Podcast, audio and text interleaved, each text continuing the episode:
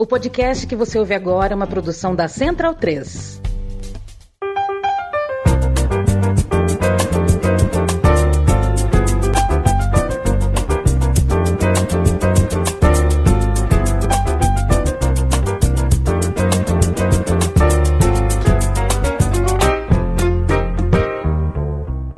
Bem-vindo, bem-vinda, amigo e amiga. Este é o podcast Meio Campo. Eu me chamo Leandro e a mim estou ao lado de Matias Pinto, Bruno Bonsante, Felipe Lobo e o meu xará Leandro Stein. Time completo de novo. Tá bem, Felipe Lobo? De volta depois de tomar uh, um chá de cadeira, um chá de cama, porque o mosquitinho picou. Tudo bem, Felipe Lobo? Saudade da tua voz.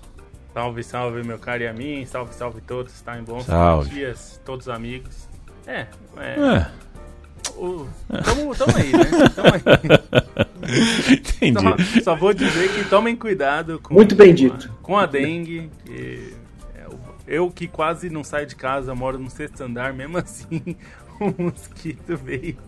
Então é tomar cuidado. Agora eu tô usando aqueles negócios na tomada para evitar os mosquitos em, em todos os cômodos da casa. Eu deixava antes só no quarto, agora tem que deixar em qualquer lugar. Que olha, não, não é uma experiência agradável, não. Mas tamo aí. Bruno Bonsante, muito boa tarde. É... Boa tarde. Quem, é, França e Croácia, final da Copa de 2018. Quem jogou mais, Griezmann ou Paul Pogba? Boa tarde. Essa é uma boa pergunta. É engraçado que é, galera reclamando de supervalorizar o Pogba, né? E eu começando a achar que ele tá sendo, na verdade, é subestimado, né? Que ele era um belo jogador e ele fez uma grande Copa do Mundo, né? Acho que o Griezmann da seleção francesa, no geral, sempre foi um jogador mais importante, mas o Pogba teve uma participação muito, muito importante no jogo da, na, na, no título da França, é, no meio campo ali em que ele era, tipo, com o Griezmann um pouco mais avançado, o Griezmann era o principal polo de criatividade, mas ele era né, dos jogadores mais centrais de campo, esse responsável por fazer a ligação com o ataque, né, com passe, com dribles, com criatividade, né, uma Tweedy fazendo um pouco mais físico. É, ele foi um grande jogador, ele ainda é, né? Não quero aposentar o Pogba, né? Mas assim, ele está suspenso por quatro anos, ele já tem uma idade um pouquinho avançada, mas é, teve uma carreira muito acidentada, né? Já vai falar um pouco mais sobre isso, mas foi uma notícia triste dessa semana. Ô, Matias Pinto. É meu nome. Você sabe que o Paulo Júnior tá bravo com você, Nossa. né? Nosso amigo Paulo Júnior tá bravo com você. O que você fez? Porque o, o, o, Matias Pinto chama o podcast Som das Torcidas de o decano da Central 3. Meu time, meu time. Ah, sim. Só que nos registros da Central 3, o meu time de botão foi publicado antes, né? E aí, é, isso está em disputa. Está em disputa. Eu ah, expliquei tá para ele é que o Matias conta o dia da gravação, não o dia da publicação. Aí o Paulo falou: não, tá errado, vou entrar com uma representação para tirar o som das torcidas do ar. Sempre que você falar um é, negócio é, dele. É aquela discussão da Ponte Preta e do Rio Grande, né? Ah, tem isso, é. é. Perfeito. Explica pro povo qual é a. É, não, a que o, o, a Ponte Preta julga que é o, é o, é o time mais antigo que nunca parou. E o, Perfeito. O, o, Rio Grande diz que é o primeiro a ser fundado, mas os Ponte Pretanos dizem que não tem a ata de fundação.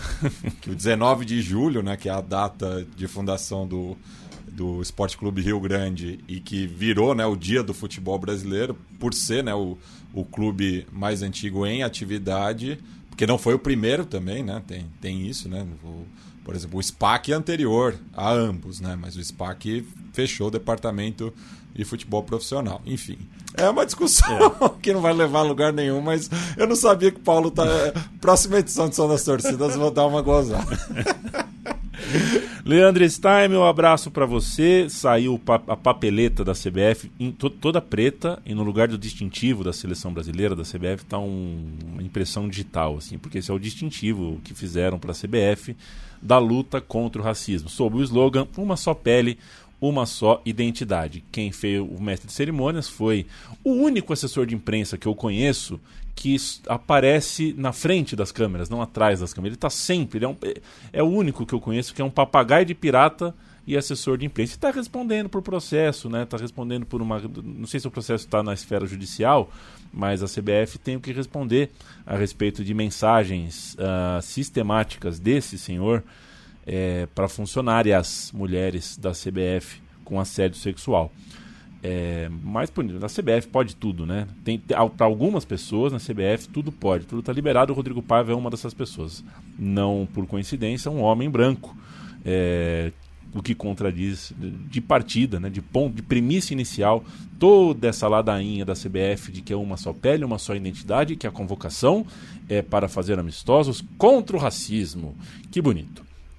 Leandro Stein, Bento, Ederson, Rafael, Danilo, Ian Couto, Ayrton, Wendel, Beraldo, Gabriel Macalhães, Marquinhos e Murilo, André, Andréas, Bruno Guimarães, Casemiro, Douglas Luiz, João Gomes, Paquetá, Pablo Maia, Hendrick, Martinelli, Rafinha, Richardson, Rodrigo, Savinho e Vini Júnior.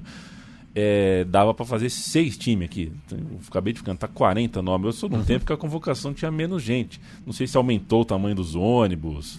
É, cabe, assim, Tá lotado o busão, hein? Alguém vai ter parece, que Parece a, pré-convocação de 66, né? é, cara, muita gente. Como é que tá você, meu Japa? Tudo certo. Bom, assim, a, a, essa convocação me chamou um pouco a atenção alguns pontos. Um deles é a própria questão dos jogadores que trabalharam recentemente com Dorival Júnior, né? Até foi perguntado isso durante a coletiva de imprensa e, e, ele enfatizou, né, como trabalhou com basicamente todos os jogadores, exatamente por, pela longevidade dele em vários clubes, né? Ele até menciona o Danilo e de fato, se você pensar que é um cara com uma carreira tão extensa na Europa, mas que jogou com Dorival nos tempos de Santos, né? Isso é, ele tem um conhecimento grande, mas ainda assim, né? Chama atenção, por exemplo, Rafael convocado, enfim, Ayrton Lucas, Andrés Pereira, Pablo Maia tem seus homens de confiança, mas assim, o que ele acaba chamando também são os principais destaques em atividade na Europa, né? Assim, muitos jogadores que estão em, em viés de alta nas suas competições é, acabam integrando a seleção. O Savinho é um nome importante que era esperado, né? Pensando é, naquilo que o Savinho vem jogando pelo Girona. É, o meio-campo com muitos jogadores da Premier League, né? Bruno Guimarães e Douglas Luiz não são necessariamente uma novidade. E são dois jogadores que estão comendo a bola por lá. O João Gomes, que é um desses que trabalhou com Dorival, também chama atenção, mas de maneira positiva, né? Esse mês ele até está concorrendo ao prêmio de, de melhor jogador da Premier League pelo Overhampton.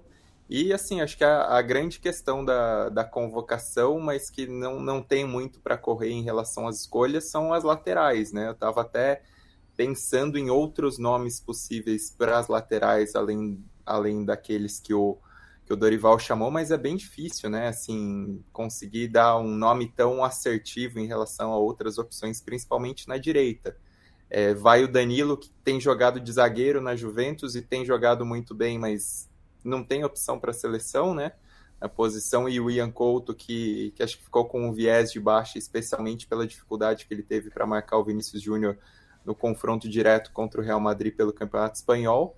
E aí na esquerda o Ayrton Lucas, que é um desses casos de, de trabalho com treinador, mas também tem, tem sua capacidade, né? Tem, tem seu histórico positivo recente. E o Wendel, que também acho que chama atenção, né? Tá, tá numa sequência aí de, de temporadas no Porto, é um jogador que acho que até se esperava mais é, quando ele surgiu, né? Que ele se consolidasse, mas não se consolidou e acaba aparecendo nessa convocação com uma surpresa, mas é difícil apontar para as laterais, né? Pensar que outras alternativas, não sei, Wanderson, Caio Henrique também não estão à disposição, então não era uma escolha simples. Outra que, que me chama a atenção é, entre os Murilos, na hora que falou o Murilo, eu pensei no do Nottingham Forest, mas vai o do Palmeiras. Mas é uma convocação dentro daquilo que se tem, dentro daquilo que, enfim, a seleção oferece de limitações e que acho que fica a expectativa muito mais não em relação a uma renovação abrupta em relação ao que foi o ano passado, que foi muito ruim, mas de um trabalho que consiga criar uma sequência, que consiga criar um senso coletivo que a gente não estava percebendo mais na seleção. E aí o Dorival tem méritos também, né? Assim, pela maneira como ele conseguiu acompanhar os jogadores durante as últimas semanas, pela maneira como ele até viajou para vários cantos para ter esse contato inicial com os jogadores. Isso pode ser muito importante na criação de um senso coletivo e nisso está um dos grandes méritos do, dos trabalhos do Dorival, né? Ele sabe é, manejar muito bem seus elencos, sabe montar times competitivos. Enfim, algo que se espera numa data FIFA que terá jogos importantes para a seleção, né? Amistosos, é, nos últimos amistosos da seleção, assim, nos, na última década, geralmente eram com seleções relativamente fracas. O Dorival já começa com, com um desafio grande, né? É, minha primeira impressão da lista foi parecida, foi também assim, principalmente na defesa, né?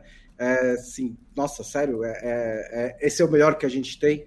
E depois, como disse Stein, talvez seja, né? É, uma, é um setor em que realmente a renovação, não só de agora, né? Mas já de alguns anos, é o setor que acho que menos produz realmente esse tipo de jogador, né? Tem alguns desfalques aí também, assim, o Militão tá fora, é, você tem o Caio Henrique, que poderia ganhar uma chance na frente do Wendel, já tem 30 anos, né? Até me surpreendi, é, que é um cara que chega agora, que nunca foi nada muito especial, é, mas não tem. Assim, a, a, defesa convocada pelo Dorival é, me chamou um pouco a atenção e depois também eu pensei talvez seja isso mesmo que tem. É, tem alguns jogadores que parecem meio que um, um pouco uma. É, o Dorival deixando um pouco a sua marca, né? Principalmente acho que os, os jogadores do São Paulo, né? O Pablo Maia no meio-campo, é, o Rafael como terceiro goleiro, tanto faz, mas é, ele dá uma oportunidade para o Hendrick na seleção principal. Uma coisa que eu fiquei que, que eu fiquei um pouquinho surpreso é o que, que mudou no caso do Paquetá para ele ser convocado em relação a quando ele não foi? Porque a investigação ainda está em andamento, ela não terminou. É, o West Ham tá esperando, tá, tá, tá, até meio, meio bravo, né? Porque já tá há meses o negócio rolando e o Paquetá é meio que um, um jogador que o West Ham pensa em negociar para fazer dinheiro, né? O City estava interessado, acabou abortando por causa da investigação. E agora ele volta. Eu não sei se, se o Dorival falou na entrevista, tá rolando agora, né? A gente entrou quase depois da convocação. Vou até dar uma olhada mas não mudou nada no caso do Paquetá em relação a quando ele não foi convocado por causa da investigação de apostas e agora ele está de volta.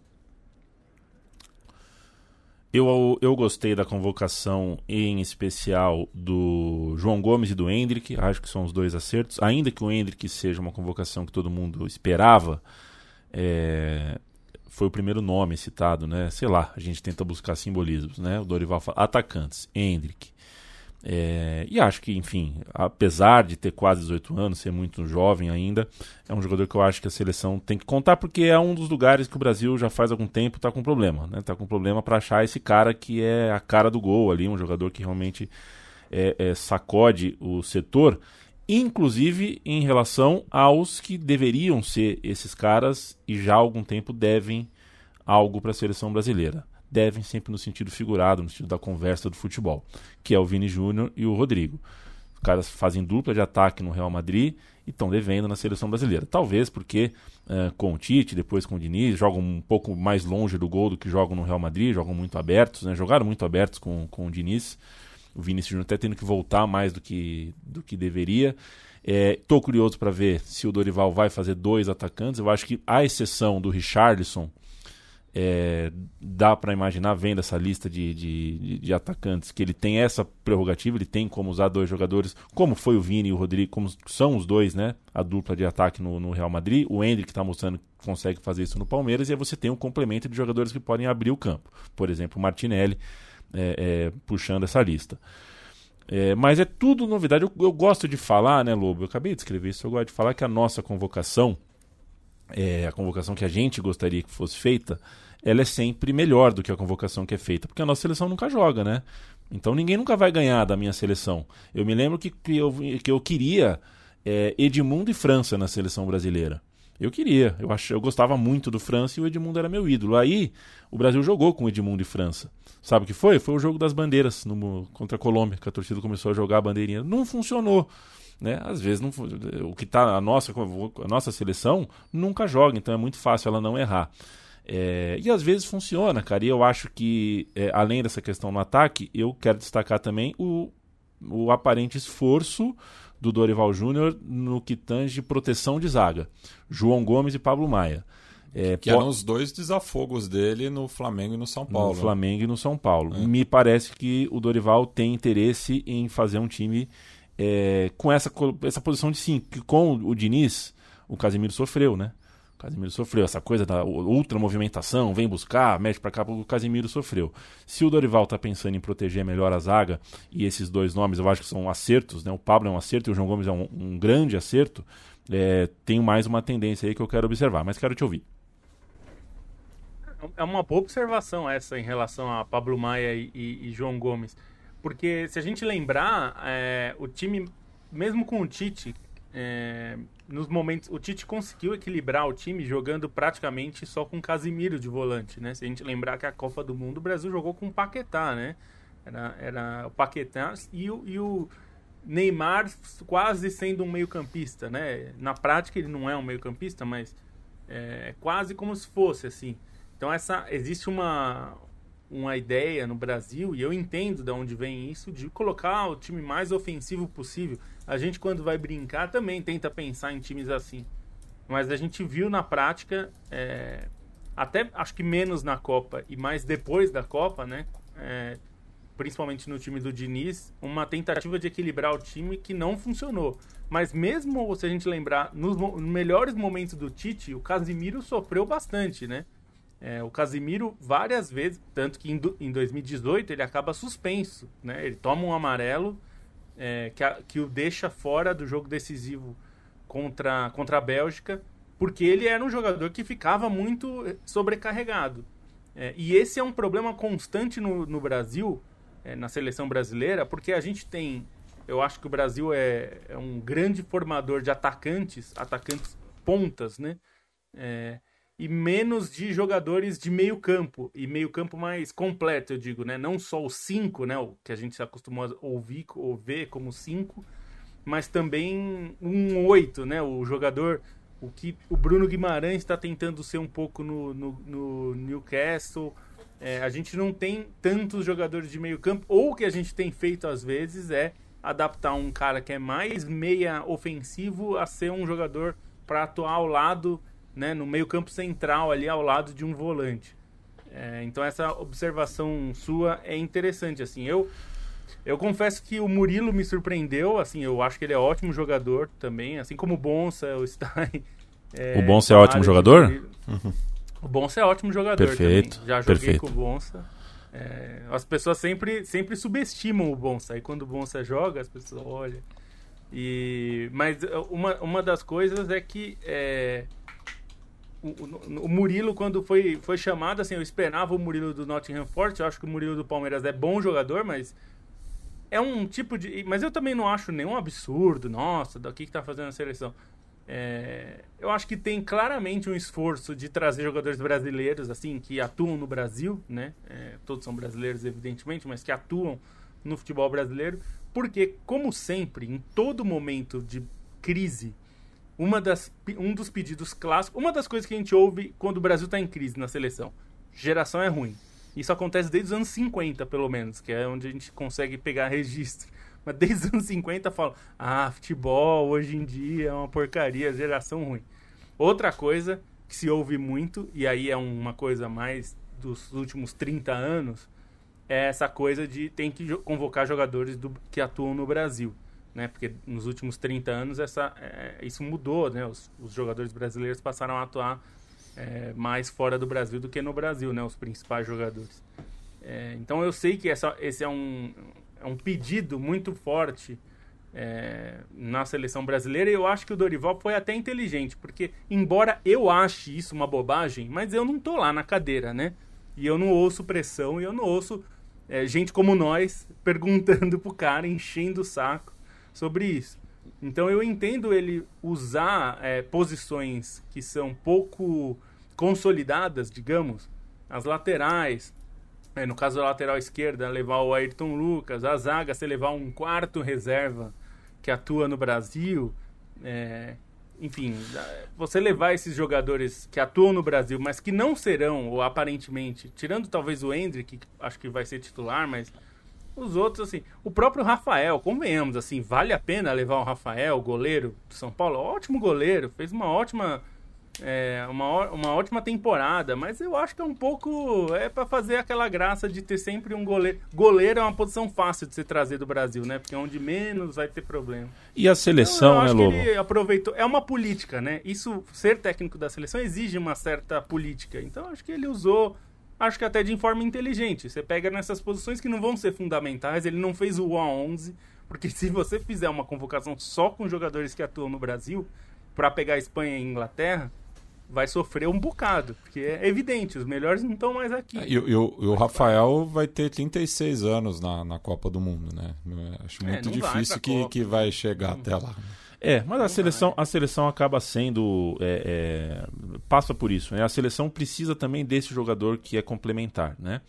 É, a gente, muita gente estranhou, não entendeu, torceu o nariz, rejeitou quando o Felipão tentou Anderson Polga, tentou Gilberto Silva, tentou Kleberson, e no fim das contas uh, os jogadores se tornam importantes, né? o Kleberson se tornou importante, e o Gilberto Silva quando uh, né, pós-penta principalmente, jogador importante, então é, algumas peças ali que você, você coloca, a gente não vai conseguir trazer 11 Casemiros, 11 Vini Júnior, 11. Né? Inclusive a gente não tem praticamente esses jogadores que são um clamor popular incrível, né? Então a gente tem que tentar achar esses jogadores que chegam pequenininhos e a seleção fermenta. Né? A seleção dá um jeito desses jogadores ficarem maiores é, com o tempo. Eu vou falar de Recopa, mas eu vi que você des desmutou, Bonso. Então eu Desmutei. termino seleção contigo. Tá, é, só umas observações. É, primeiro que o Dorival falou na coletiva sobre essa preocupação de reforçar o meio campo, que você tinha citado, então isso realmente foi algo presente na convocação dele. E o Rodrigo Caetano falou do caso do Paquetá, é, assim, falou naquelas, né? Ele, ele, ele colocou palavras no ar, mas não falou nada, né? Ele falou que ele segue jogando normalmente, não teve punição, é um atleta de altíssimo nível e que não tem qualquer investigação ou acusação em curso, o que não é exatamente preciso, né? A investigação começou e não terminou. Então, é, ela ainda está em curso, a menos que a, é feita e esquecido de avisar que concluiu a investigação e não contou para ninguém. Mas isso ainda existe. É, pra, mas, como eu tinha citado o Paquetá, citando a explicação da seleção brasileira, o que me parece é que simplesmente mudou a gestão, né? E eles simplesmente falaram, tá, não aconteceu nada desde então, então foda-se, vamos levar o Paquetá. É, falando sobre a defesa, né? Tinha opções na Arábia Saudita que o Lorival não levou. Né? Você tinha para a esquerda, por exemplo, o Renan Lodge e o Alex Telles que estão lá. É, para a defesa, o Ibanez, que também está lá. É o próprio Fabinho, né, para o meio-campo, para essa proteção de meio-campo, também está na Arábia Saudita. Yeah. Nenhum desses jogadores foi lembrado na primeira lista do Dorival, é, que é, não sei se tem uma ligação. Por exemplo, Neymar, eu imagino que se tivesse saudável estaria na convocação e ele joga na Arábia Saudita. Mas esses jogadores que foram presença né, na seleção brasileira recentemente fizeram um movimento para a Arábia Saudita e agora não estão na convocação do Dorival. Ah, só para uma rapidinho, é a minha no pique. que eu tinha pensado é assim, o Pablo Maia tá jogando bem, é ótima, é uma boa convocação, eu acho. É, mas já que a gente falou de jogadores do Brasil, talvez o Zé Rafael pudesse ser testado também, né? Jogador que tem jogado muito bem nessa posição que a gente tá falou, né? O Brasil não forma tantos é, oitos, né? E acho que o Rafael, Zé Rafael é um jogador que se adaptou muito bem nessa função talvez pudesse ser testado. Não acho um absurdo ele ficar fora, também não acho um absurdo o Pablo Maia estar. Mas já que né, a gente está falando desse tipo de jogador, dessa função, talvez tenha. Mas ele tá, ele convocou o Andréas Pereira, que faz um pouco essa função no Fulham, né, embora seja até mais ofensivo. É, mas enfim, é, é, é, aquela coisa, né, é, Yamin? Se você quiser achar absurdos, sempre dá para achar absurdos em tudo. Mas no fim, quase nunca tem absurdos. Né? E em última instância, última, se você não achar nenhum absurdo, você pode falar. Mas tinha o time do Zico, né? o time do dizer, você sempre tem. A seleção brasileira você sempre acha um jeito de cornetar. Batem muito na seleção. Eu acho que a seleção tem que apanhar, mas pelos motivos certos. A seleção, os jogadores, a gente tem o que tem. E tem jogador muito bom eu não abro mão de assistir a seleção porque é a minha chance de torcer para o Vini Júnior. E, e, só uma outra questão, reclama muito, né? Bate é. muito da, da falta de renovação né? da seleção brasileira. É. E quando o, o, treinador faz uma convocação com é. repleta de novos nomes, cornetam também, né? Então. Bruno Bonsante, vou te contar uma história rápida, tá? Dia desses, minha namorada chegou, fui, fui assistir. Tava, tava no meio da Copa Asiática de Nações, minha namorada chegou e anunciou: cancelei a Star Plus. Eu falei, pô, você cancelou a Star Plus, mas e, e, a minha e a minha Malásia? A Malásia vai jogar. Podia, podia ser um anúncio muito pior, né? É, podia. Aí ela falou, ó, mu tem muita coisa, cara. A gente tá pagando, a gente tá pendurado em tudo, é Amazon, HBO. Ah, cancelei. Star Plus cancelei e tal. E falei, ah, tá bom, mas vai, vai ser preciso em algum momento, né? E você vê, ontem eu falei com você, né? Eu me desesperei porque que eu tinha aqui no celular e saiu do celular e eu precisava pedir, né? Pedir emprestado é, para assistir o jogo do Fluminense ontem e tal. No fim das contas, a minha namorada falou: Puta, tô com peso na consciência, vou, vou assinar de novo. Ela foi e assinou de novo Star Plus. Informação, arroba Infodisney. Teremos data para o fim. Star Plus será encerrado em toda a América Latina em 30 de junho. Eu não sei como é que eu vou contar para minha namorada que ela assinou ontem um serviço que hoje anunciou o fim. Mas depois eu vou entender melhor o que aconteceu. Na verdade, eu não quero falar sobre Star Plus, quero falar sobre Fluminense, que ganhou a Recopa depois de ganhar a Libertadores, encontrou a LDU, exorcizou. Tem jogo, e esse ano a gente teve duas vezes isso, né? São Paulo e Palmeiras no Mineirão, foi maior que a Supercopa. A ocasião se torna maior do que o campeonato. Fluminense e LDU, principalmente para o torcedor do Fluminense, valia mais do que a Recopa em si. Né? É um, se a gente estivesse falando de um Fluminense contra Deportivo Cali, é, era outro tipo de jogo, mas Fluminense e LDU tinha uma questão.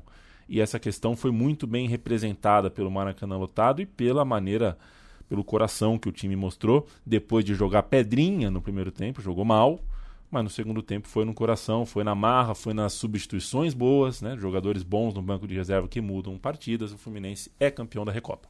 É, foi assim. É, a gente não sabe exatamente como lidar com Recopas e Supercopas, né? E isso não é nem só no Brasil, que é, não é um fenômeno exatamente novo, porque a gente tinha essas competições antes, né? Mas foi. Principalmente a Supercopa foi resgatada recentemente. Mas na Europa mesmo, assim, é um jogo, é um amistoso, é um jogo para abrir temporada, como é que é? É, esse jogo para o Fluminense, esse confronto contra a LDU, ele obviamente tinha importância muito maior é, pelo significado né, da, das derrotas que o Fluminense sofreu para a LDU na final da Libertadores, na final da Sul-Americana. Então, por esse ponto, é uma vitória deliciosa para o Fluminense. É, não é da mesma importância daquelas, mas é uma, uma desforra anos depois, num momento de alta né, da história do Fluminense. É, a gente é, considerando né, o discurso depois do jogo de ida, que parecia um desastre para o Fluminense, né? Até que não foi tão difícil assim dar a volta por cima. É, o Fluminense teve, acho que mostrou realmente muito caráter e coragem, né? De se manter no seu estilo depois de ter um jogador expulso, numa é, decisão ruim do, do John Kennedy. É, e jogando muito pelos lados, né? Você vê ali, os dois gols saem por jogadas pelo lado direito. Você viu mesmo no primeiro tempo um Fluminense cruzando muita bola na área. É, e também destacar a entrada do Renato Augusto, né? Um jogador muito inteligente. Ele entra na metade do segundo tempo, ele participa ali das jogadas do, do, do, do Fluminense que ajudaram na virada do, do confronto.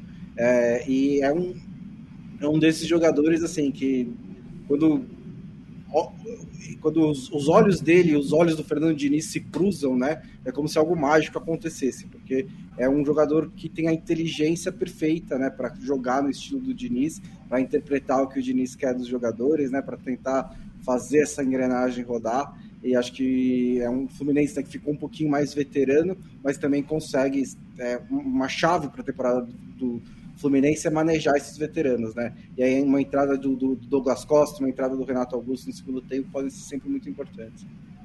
É, desse título, legal destacar também o Arias, né? Não só, enfim, pelo heroísmo, mas pelo protagonismo em uma conquista tão simbólica para o Fluminense, né? Pensando nesse exorcismo da LDU, ter o Arias como um herói até porque, assim, acho que o Arias, ele acaba um pouco eclipsado por outros jogadores, né? Pensando em Cano, pensando em Ganso, enfim, pensando em outros nomes mais robustos desse Fluminense, mas o período dele em alta é muito grande, né? Assim, desde 2022, pelo menos, ele faz a diferença pelo Fluminense, muitas vezes teve impacto grande no Campeonato Brasileiro, né? Que não, não rendeu necessariamente louros pro, pro time, mas é um cara muito importante, ponto de desequilíbrio, é, assim, então é, é, bem, bem bacana ver esse reconhecimento, né, esse papel de herói a ele nessa ocasião ainda que é circunstancial, né, pensando que a Recopa exatamente não é tão valorizada, mas que tem esse caráter diferente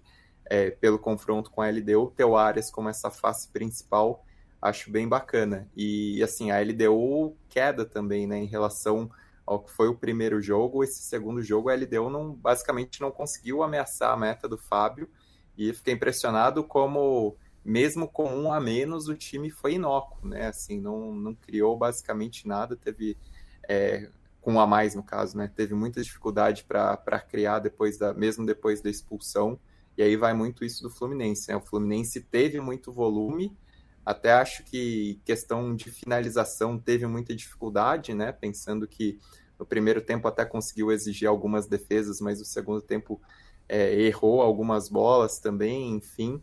E aí você ter o Arias nesse papel principal acaba sendo o cara que, que compensou tudo isso e compensou também o coração do Fluminense para, enfim, deixar para trás esses traumas, né? De pelo menos relação a esse período glorioso do, Fluminense atualmente na, nas competições continentais. A gente, a gente ainda vai falar de Libertadores, né? tem Botafogo, tem Red Bull, tem o Nacional querido, porque não tem outras coisas para falar no futebol do continente. A Libertadores num mata-mata importante, embora, na minha opinião, não, deveria, né, não deveria ter essa fase, mas já que ela tem, é, a gente tem que abrir os olhos para jogos que foram interessantes, confrontos interessantes, mas de fato é, toda essa relação né, do torcedor do Fluminense com esse time específico é, é, e a Libertadores, assim, é uma ponte com aquele time. E é engraçado, né, Mate? Porque eu me recordo de quando, quando a gente fez o meu time de botão do Fluminense, vice-campeão da Libertadores. Uh, o torcedor do São Paulo não quis ouvir, porque o São Paulo é, perdeu né, no último lance, foi muito traumático aquela classificação do Fluminense em cima do São Paulo para o São Paulino. E o torcedor do Tricolor Carioca também não queria ouvir o podcast. Foi um podcast que geralmente a gente conta com isso, né? É, quando a gente fala de um time, que o torcedor desse time é, passe a palavra para frente. É, que nada. Esse podcast ninguém quis ouvir. Eu espero, eu vou ficar de olho nas estatísticas para ver se hoje, se uhum. agora vai ter torcedor do Fluminense ouvindo o dito cujo. Foi bonito, foi bonita a classificação, é, classificação não, a conquista do Fluminense é, ontem e é bonito ver uh, caras com a experiência de um, de um Marcelo, de um Renato Augusto entrando com, com, com contexto de jogo, né? com, com, com coisa para queimar, com lenha para queimar ainda. O Renato Augusto acho que teve um 2023 muito desestimulante, né? ele carregou nas costas muitas vezes um Corinthians que parecia. Uh, parecia não, estava perdido e parecia não querer muito se encontrar. Tinha alguns, alguns colegas ali do Renato em campo pareciam que não estavam afim de se encontrar mesmo. E o Renato merece, né? O Renato merece uma bola redonda, né? O Renato merece tocar uma bola redonda e devolver e, e receber de volta uma bola redonda. E você vê como como jogou bem, né? Como entrou bem, como entrou interessado no jogo, participativo, o famoso entrando na área, pisando. Logo que ele entrou, ele, ele teve a chance de fazer um gol, ele recebeu a bola da linha de fundo e bateu de primeira. A bola passou por cima do gol e na, foi uma jogada bem semelhante, mais ou menos no mesmo lugar do campo. De novo, o Renato Augusto entrou naquele lugar do, do, do gramado, naquele lugar da área, só que dessa vez, em vez de chutar pro gol, ele se antecipou e sofreu o pênalti. É mas talvez seja coincidência, né? um jogador vindo do segundo tempo e, e, criar duas chances no mesmo lugar do campo, né? Talvez não seja o treinador que sabe é, é, fazer substituições de maneira bem estratégica, um treinador que sabe muito bem motivar os seus jogadores, porque a gente fala muito de, do quanto o Diniz é, é, é, é competente com as suas ideias, os seus valores é, táticos, apesar de todos os riscos que corre.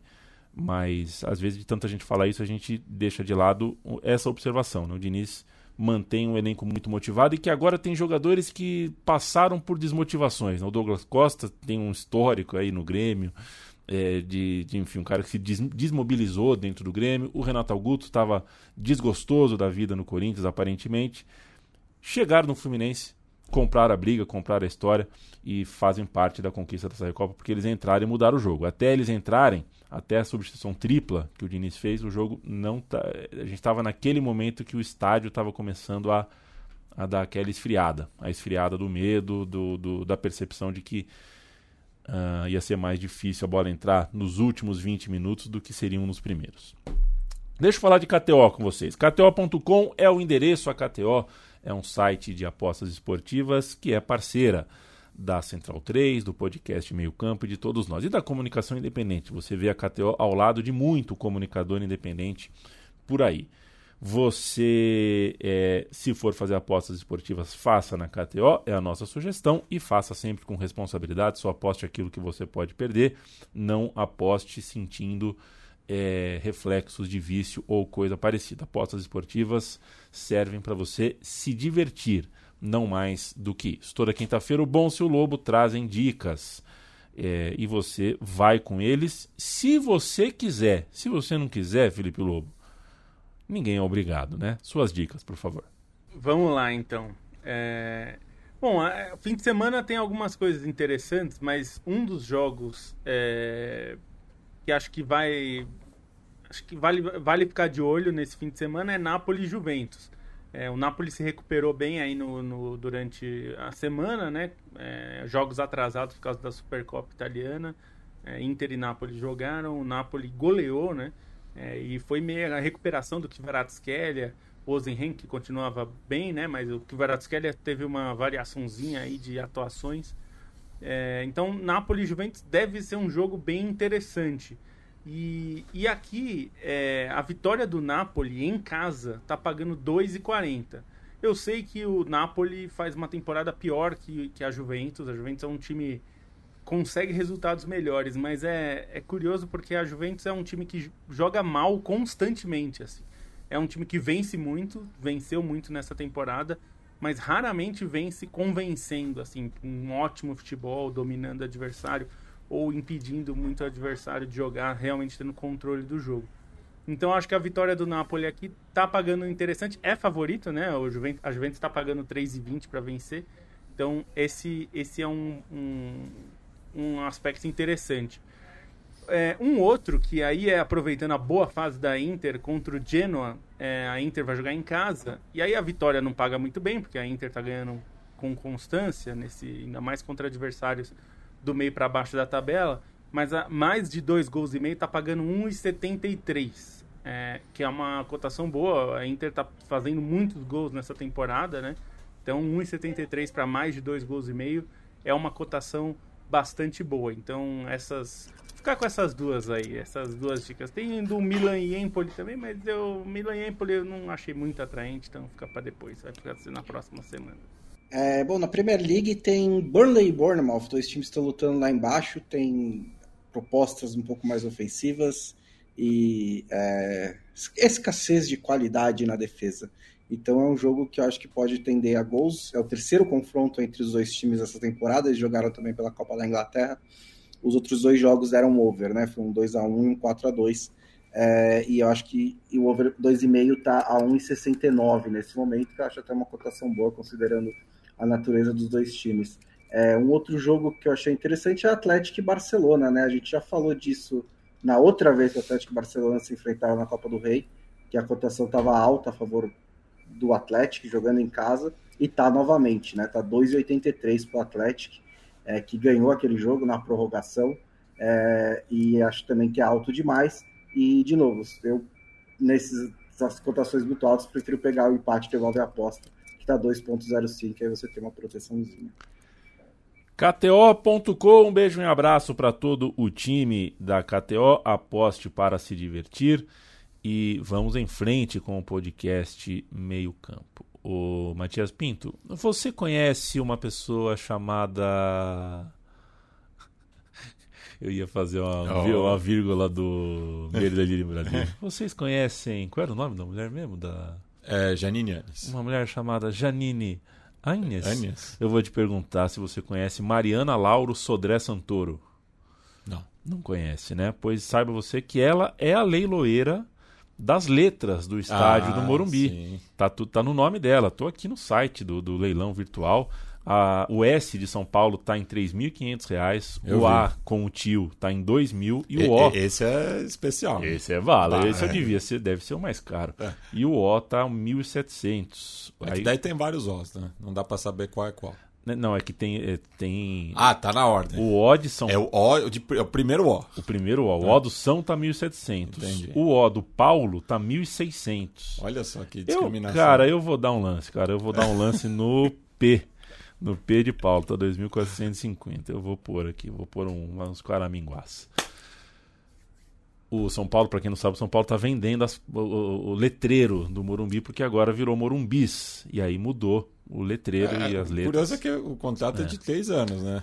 Ah, mas aí compra de volta, compra outro letreiro, Ah, né? não sei, acho Não. que devia manter o leiteiro antigo caso. LED, cuzão. Hoje em dia é tudo LED. LED. Traz uns Ô, LED pai. loucos lá, é.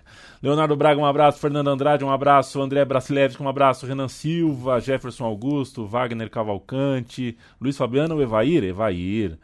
É, eu vi a pergunta aqui, Casimiro ou Mauro Silva, né? Mauro Silva, o Matias, Eduardo Stalin, beijo pra você, Doug Santoro, Jefferson Augusto e é, Renan Silva Oliveira lembra aqui, né? Abre aspas, vamos ver se o Bonsa tem boa memória. Quem é o autor dessa frase? Letras juntas formam uma palavra. Palavras juntas formam uma frase. Frases juntas formam e concatenam uma ideia. As suas ideias são apenas palavras. Palavras são opiniões. Fecha aspas. É brincadeira, hein?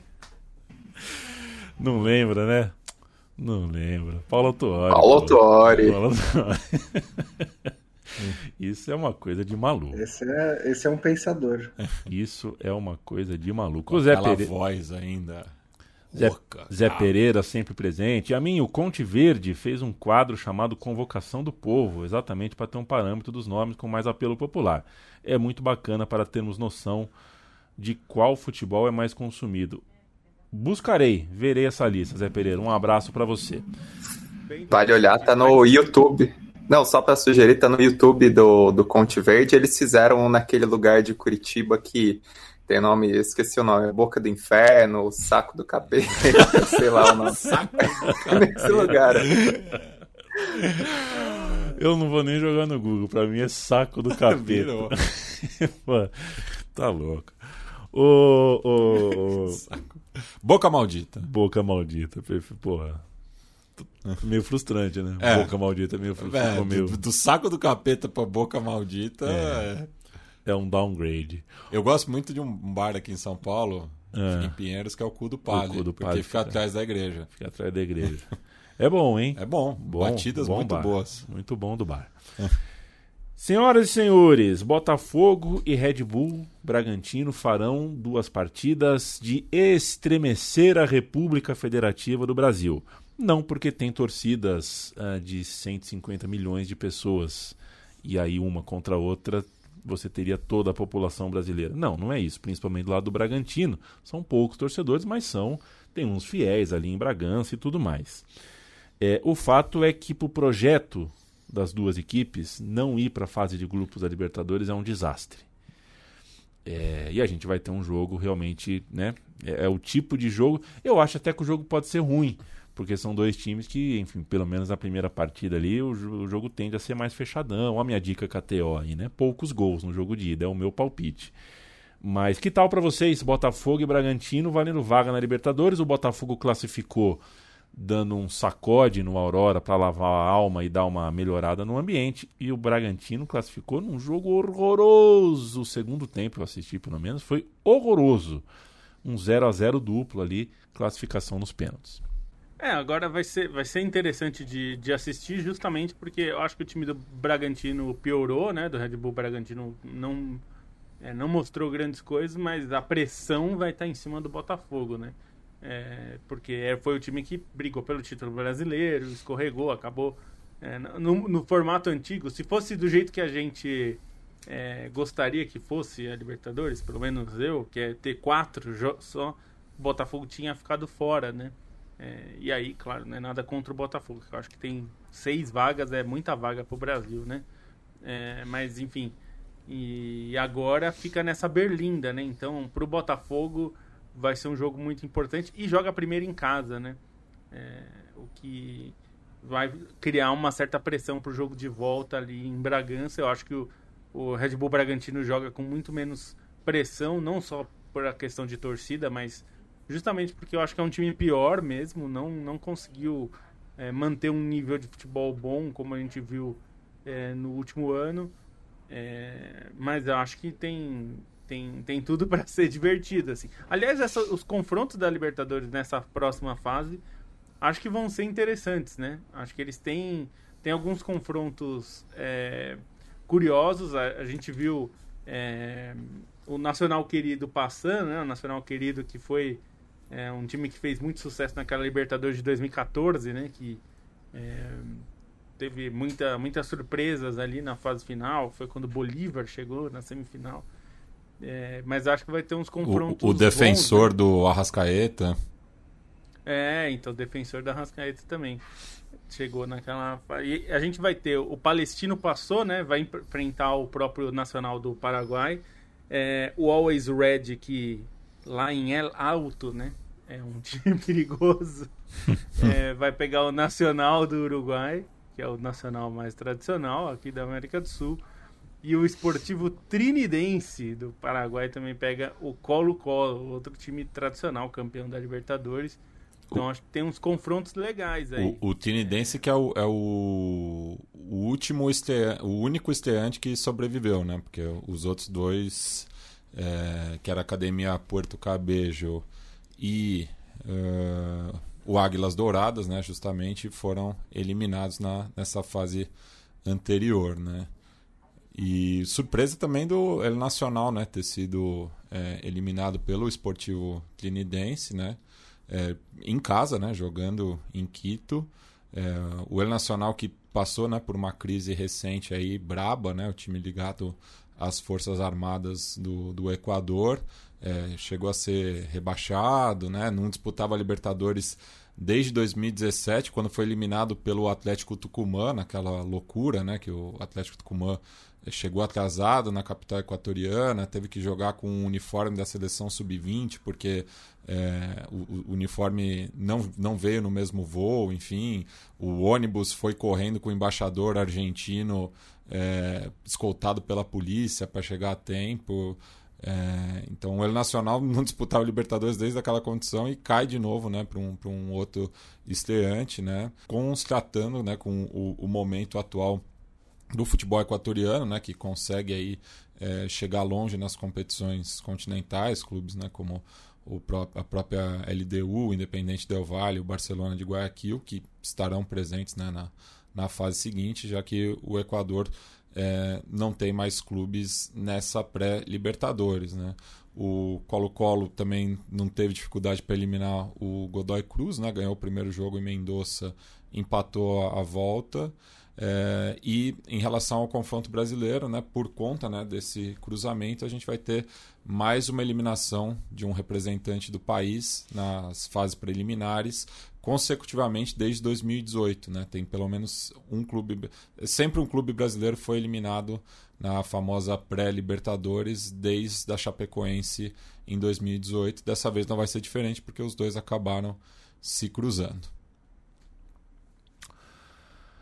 O Always Red é, é, administrou, né? Ele jogou na, na, na, altitude primeiro, conseguiu o resultado e administrou a sua vantagem, classificou sem sustos contra o Sporting Cristal. A o Cauterúcio, né, que é o grande artilheiro é uma da loucura, temporada. É uma né? loucura. é uma loucura, de fato. São números é, que não, não fazem o menor sentido é, é, o, é o tipo de time que você não quer. Você tem. Vai, vai, vai chegar bem no jogo em casa, mas é o tipo de viagem que você não quer fazer. É, agora, acho que a grande zebra dessa fase, de fato, aconteceu na Colômbia. Acho que não, não a gente Sim. não tem um outro jogo para colocar não. do lado, né? Acho que esse é. Não, ainda mais pelo placar que foi, né? É, foi um sacode, né? É, foi. O, o Atlético Nacional vem enfrentando aí uma, uma crise né, é, nos últimos tempos, né? E o, o, Nacional do, de Assunção não tomou conhecimento, né? Atropelou a equipe colombiana, que havia sido campeã né, da, na temporada passada da Copa Colômbia, por isso que estava nessa instância, porque não fez uma boa temporada no campeonato colombiano é, e num placar agregado de 4 a 0. Né? É, não tem o, o, o, o e, e, com isso, né, com essa eliminação precoce, nem para a Sul-Americana vai. Né? O Nacional agora só vai ter o calendário local à sua disposição.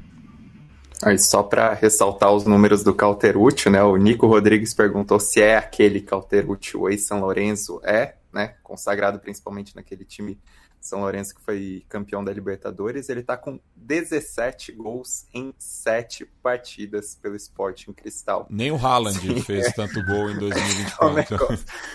É um negócio, não, é... dos anos 30, assim, é. né? não, não tem comparação. Não, cinco jogos no peruano. Fez três gols, dois, dois, três, três. Hum. Tipo, ele, não foi nem um gol e cinco, sabe? tipo, ele tá fazendo dois no mínimo em toda a rodada. Os confrontos da terceira fase, que é a última antes da fase de grupos, Botafogo e Bragantino, Nacional do Paraguai e Palestino, Always Red e Nacional do Uruguai, Esportivo Trinidense e Colo-Colo. Bonsa, é... na KTO hoje, assim, você tem 20 mango. Vai de Botafogo ou vai de Bragantino? Eu vou de Bragantino, assim, porque acho que o, uh, o ano passado acho que ainda pesa um pouco no, no Botafogo. Embora é até, é até engraçado, né? Assim, você demite o treinador depois de um empate por 1 a 1 e aí do jogo seguinte você faz 6 a 0 do time que empatou por 1 a 1 né? Tipo, mas enfim, é, provavelmente houve outros motivos também, né? não foi só pelo tropeço na Bolívia que o Thiago Nunes foi demitido do Botafogo. Mas acho que assim, o trabalho do Red Bull Bragantino, embora a classificação não tenha sido tão brilhante, né? Foi 2 a 0 e vitória nos pênaltis. Está mais sólido nesse momento, está um trabalho mais longo, mais né, encorpado, e acho que ainda pesa no passado, é, no psicológico dos jogadores do Botafogo. Mas eu acho que é um confronto bem equilibrado, né? Eu, eu precisando apostar, né, com uma sendo colocado na parede pelo apresentador dessa maneira, eu iria de Bragantino, mas é, por uma margem pequena. E, e, uma curiosidade também, né, que o, o Júnior Santos em dois gols, em dois, duas partidas nessa Libertadores, é, já se soma como o maior artilheiro é, do Botafogo na competição, né? Porque é, eu acho que justamente esses recordes eles vão acabar sendo quebrados porque os clubes brasileiros estão jogando mais, né? É, do, do, que no passado. Né? Mas pensar né, que Botafogo de Garrincha, de Jairzinho, é, não tem tanto lastro na, na principal competição continental, porque é, também era um outro momento né, do, do, do, futebol brasileiro em relação ao resto do continente, mas é porque classificavam poucas equipes também. Né? Pois é, é uma. É... Diga lá, Lobo. Não, é que a gente tá. Você falou de. Tem vaga demais na Libertadores, essas fases preliminares talvez não, não deveria existir e tudo. Mas eu acho que a solução da, da Comebol é melhor do que a da FIFA, que aumentou o número de vagas no, na fase de grupos. Né? Eu acho que se a FIFA tivesse feito é, esse caminho, digamos, mais seleções vão para a repescagem mundial. E aí vai para a repescagem mundial, e aí, sei lá, a Copa é em junho, então em março, a data FIFA de março é a vai ter um torneio com e dois jogos aí. Você imagina que loucura. Seleções. É, então, e aí pode ser qualquer continente. Ah, não tem repescagem na Europa, América do Sul, assim, é todo mundo junto e é loucura total. Bolívia e Suécia. É, Nova Zelândia e Curaçao, sei lá, que vai, vai fazer essa loucura aí. E aí, a, seria interessante, mantém 32 na fase de grupos e faz esse pega pra capa. Eu sempre falo, né? Se tivesse copiado o modelo do Mundial de Basquete, que a, a, a seletiva do Mundial de Basquete, a repescagem do, do Mundial de Basquete, às vezes tem jogo melhor que a Copa, né?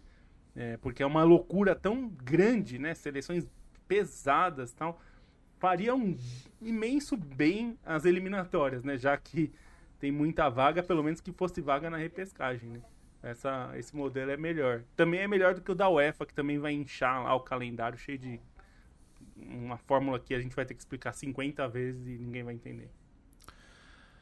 A gente, para falar de, de, de Brasil, de Aliás, você viu a esposa do Ezequiel, Ezequiel Palácios? Não, o que, que Rolou tem? essa conversa aí, parece que o, o Eze- Excel, né? é, o Eche- É- é Ezequiel, Excel. antes que ele quer vender a medalha e tal, e a esposa falou, pô, ele não jogou, então ele não tem apego pela. Ele quer vender a medalha de campeão do mundo. Ô, louco, Paulinho É. Majestade. Me- me- Meteu pra nenhuma majestade. Um, pô, ah, não joguei mesmo, não tem valor, eu achei uma história. Nossa. Né? Mas ela fez uma live, né? Pô, essa- todo mundo abre Instagram hoje É, pra hoje, falar, né? O é. que mais tem? E ela falou em algum desses lugares aí. Ah, mas de, pra gente, a gente terminou com isso, tá, Matias? A gente terminou a América do Sul com essa Com- grande com essa- com informação essa da- da, da contribuição. minha parte aqui, exatamente. Uma andadinha rápida, no momento KTO a gente já falou de Inter de Milão, por exemplo, né, na- nas dicas, a ótima fase da Inter de Milão, é, muito forte é, no caminho para o título. A gente tem a final da Copa do Rei decidida, teremos Atlético de Bilbao e Maiorca. E ah, o Haaland, né, que na KTO me deu um dinheirinho. Eu coloquei gol, só que eu não coloquei cinco gols, né? Eu poderia ter colocado, eu ia ter ganhado uma grana, mas não dava para saber. Que ele ia marcar um golzinho, a gente já sabia. O cara fez cinco gols e quatro no primeiro tempo, foram cinco, quatro no primeiro tempo e um no segundo, confere? Eu Sim, acho que foi sei. isso, né? Foi por aí. Eu acho que foi isso. No primeiro tempo, pelo menos quatro ele fez. Não sei se foi os cinco também. É, mas foi coisa de louco. Eu, pra gente terminar, o Bonsa falou no começo do programa que a gente ia voltar ao assunto. Quero ouvir você, Leandro Stein, sobre Paul Pogba. Mesmo que ele volte a jogar daqui quatro anos, ou mesmo que de repente ele consiga recorrer e essa pena de quatro anos por doping seja diminuída, hoje o resultado da punição que ele sofreu é esse. A gente olha para o Pogba colocando ele no pretérito passado, né? E não sei, né? Não faz muito tempo que ele foi destaque numa final de Copa do Mundo. Isso não é pouca coisa. O fato de ele não ter rendido no Manchester United talvez diga sobre ele, mas também fale sobre o Manchester United. É, a gente tem muita pressa de colocar os jogadores no- nos seus potinhos, né? Nos seus devidos lugares. É, mas eu sei que aqui eu estou diante de especialistas que não fazem isso. Então queria te ouvir sobre Pogba para a gente ir embora hoje do, dessa edição do podcast Meio Campo. Beleza. É, só o do Haaland foram três no primeiro tempo e dois no segundo tempo. Perfeitamente. É, e assim, essa discussão sobre o Pogba, ela me incomoda em alguns aspectos, é, principalmente pensando o que a gente exige dos grandes jogadores. Porque, assim, acho que no fim das contas, a, o- a régua, muitas vezes, né, no futebol atual, é Cristiano Ronaldo e Messi, que estão é, 16, 17, 18 anos jogando é, num nível absurdo, com mídia muito alta, né? Mesmo que Cristiano Ronaldo e Messi tenham saído da Europa, eles ainda estão no centro dos holofotes, produzindo mágica constantemente, e parece que, que só essa régua é é, basta para comparar os outros jogadores, né? A gente perde um pouco essa noção de que tem caras que vão ser muito bons durante cinco anos, mas não necessariamente vão ter uma carreira deslumbrante. Acho que o Pogba entra nisso, né? Se a gente pensar no período dele na Juventus, foi excepcional. No Manchester United, ele não entregou aquilo que ele poderia, né? O que se esperava, o que se investiu e é aquilo que ele tem talento, mas ele fez duas baita Copa do, baitas Copas do Mundo, né? Pensando que em 2014 ele surgiu como uma das revelações, em 2018 ele fez um campeonato excepcional. É, na- minha opinião, ele foi o melhor da final, mas fica um pouco essa exigência, né? Do que se quer de um, de um jogador, de um grande jogador. Concordo, Pogba poderia ter entregado de uma maneira mais constante se ele tivesse outro tipo de postura, mas enfim, é uma escolha de cada um e acho que vale também a gente apreciar um cara que durante algum período menor aparece num nível de excelência absurdo, mas não consegue ser constante por uma década, não consegue ser constante por 15 anos. A gente ainda pode colocar um cara desses numa prateleira dos grandes, né? Não acho que o Pogba vai entrar, por exemplo, no nível de Modric, Kroos, Iniesta, Xavi, para falar alguns nomes desses. Mas é um cara que a gente pode lembrar com, assim, de uma maneira é, respeitosa por aquilo que ele entregou no auge, de uma maneira mágica por aquilo que ele fazia, de qualidade técnica, né? Acho que até por postura, é, o Pogba era um cara muito especial por ser esse jogador de atuar de cabeça erguida, de saber passar a bola, de ter um grande domínio. Talvez, assim, comparando muito mal é, talvez o mais próximo do Zidane assim na seleção francesa em relação estilística, né? Assim, não necessariamente em tudo que o Zidane é e no monstro que ele se transformava nas finais. Mas o Pogba teve um auge considerável em grandes competições. E assim, tem grandes jogadores do passado que muitas vezes o cara teve um pico muito alto numa grande competição, a gente exalta até hoje, mas que não foram constantes na carreira, que não tiveram mais do que dois, três anos é, no auge. Então acho que, que vale assim a gente apreciar diferentes tipos de jogadores. Eu ia fazer a comparação com o Kanté, porque acho que também é um caso assim de período parecido, porque o Kanté também não tem uma, uma carreira tão extensa, né? Considerando que o auge dele claramente já passou até pelos problemas físicos todos. O Kanté de 2016 até 2021 foi inegavelmente um dos melhores volantes do mundo e cavou seu lugar entre os melhores da história, também pelo papel na seleção francesa, também por toda todo o absurdo, né, o surrealismo ao redor do Leicester, também por aquilo que fez no Chelsea campeão da Champions. Mas, por exemplo, não é um cara que acho que a gente vai ter tanta cobrança sobre ele do que em relação ao Pogba com, por conta, sei lá, entre aspas, da falta de comprometimento e tudo isso.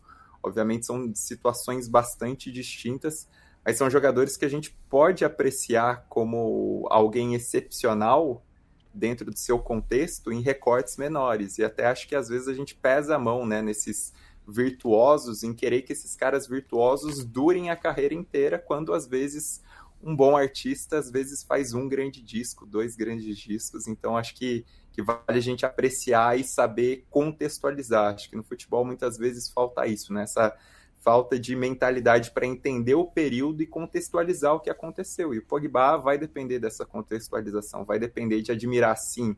Ele foi um cara muito grande na seleção francesa pelas grandes competições e pela Copa de 2018, que foi um cara que estourou e teve seus momentos de brilhantismo, sobretudo na Juventus, mas que enfim, apesar dessa qualidade técnica, apesar de tudo, não chegou tão longe, mas nem por isso é um lixo e nem por isso vai ser superestimado. Senhoras e senhores, este foi o podcast Meio Campo de 1 de março. Feliz março para todos vocês. A gente volta na segunda-feira com mais uma conversa. Certo, Mati? Certo. Segunda-feira, a partir das 17 horas, estaremos aqui novamente. Beijo, Lobo. Um beijo, até segunda-feira. Beijo, Bonsa. Beijo, até segunda. Beijo, Leandro Stein. Tchau, tchau. Beijo. Só um último registro que acho bem legal. A União San Giloase volta à final da Copa da Bélgica depois de 110 anos. História é, absurda. Antes tarde assim, do que nunca. Né? Se o Atlético Bilbao, o pessoal tá prestando atenção porque tem uma grande chance de conquistar o título que não vem desde 84, né? E, enfim, passando pela maneira como passou por Barcelona e, e Atlético de Madrid, uma final bem interessante também contra o Mallorca. A União San Giloase chegar na final depois de 110 anos é sensacional. Pode ganhar o campeonato belga também, está liderando e vai ter a final contra o Royal Antwerp, que é um time que também se reconstruiu nos tempos recentes, mas conseguiu encerrar um jejum de quase 30 anos na Copa da Bélgica em 2020 e depois foi campeão de novo na temporada passada da Copa da Bélgica além do Campeonato Belga. Então, a final bem curiosa essa que se definiu. Valeu, gente. Até segunda. Valeu, gente. Até segunda-feira. Tchau, tchau.